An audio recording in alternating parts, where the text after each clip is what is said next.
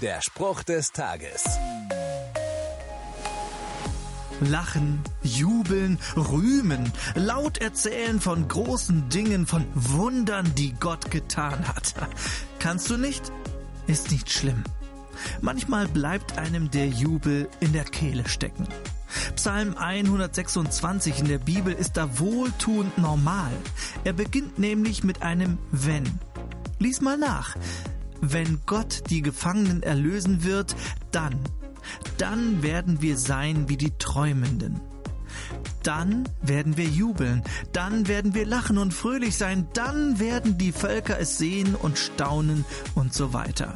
Es ist eine Verheißung, auch für dich und für heute. Du musst nicht Freude machen, wenn dir nicht danach ist. Sie wird kommen und du wirst es sehen und mit einstimmen. Dann geht's ab. Der Spruch des Tages steht in der Bibel. Bibellesen auf bibleserver.com.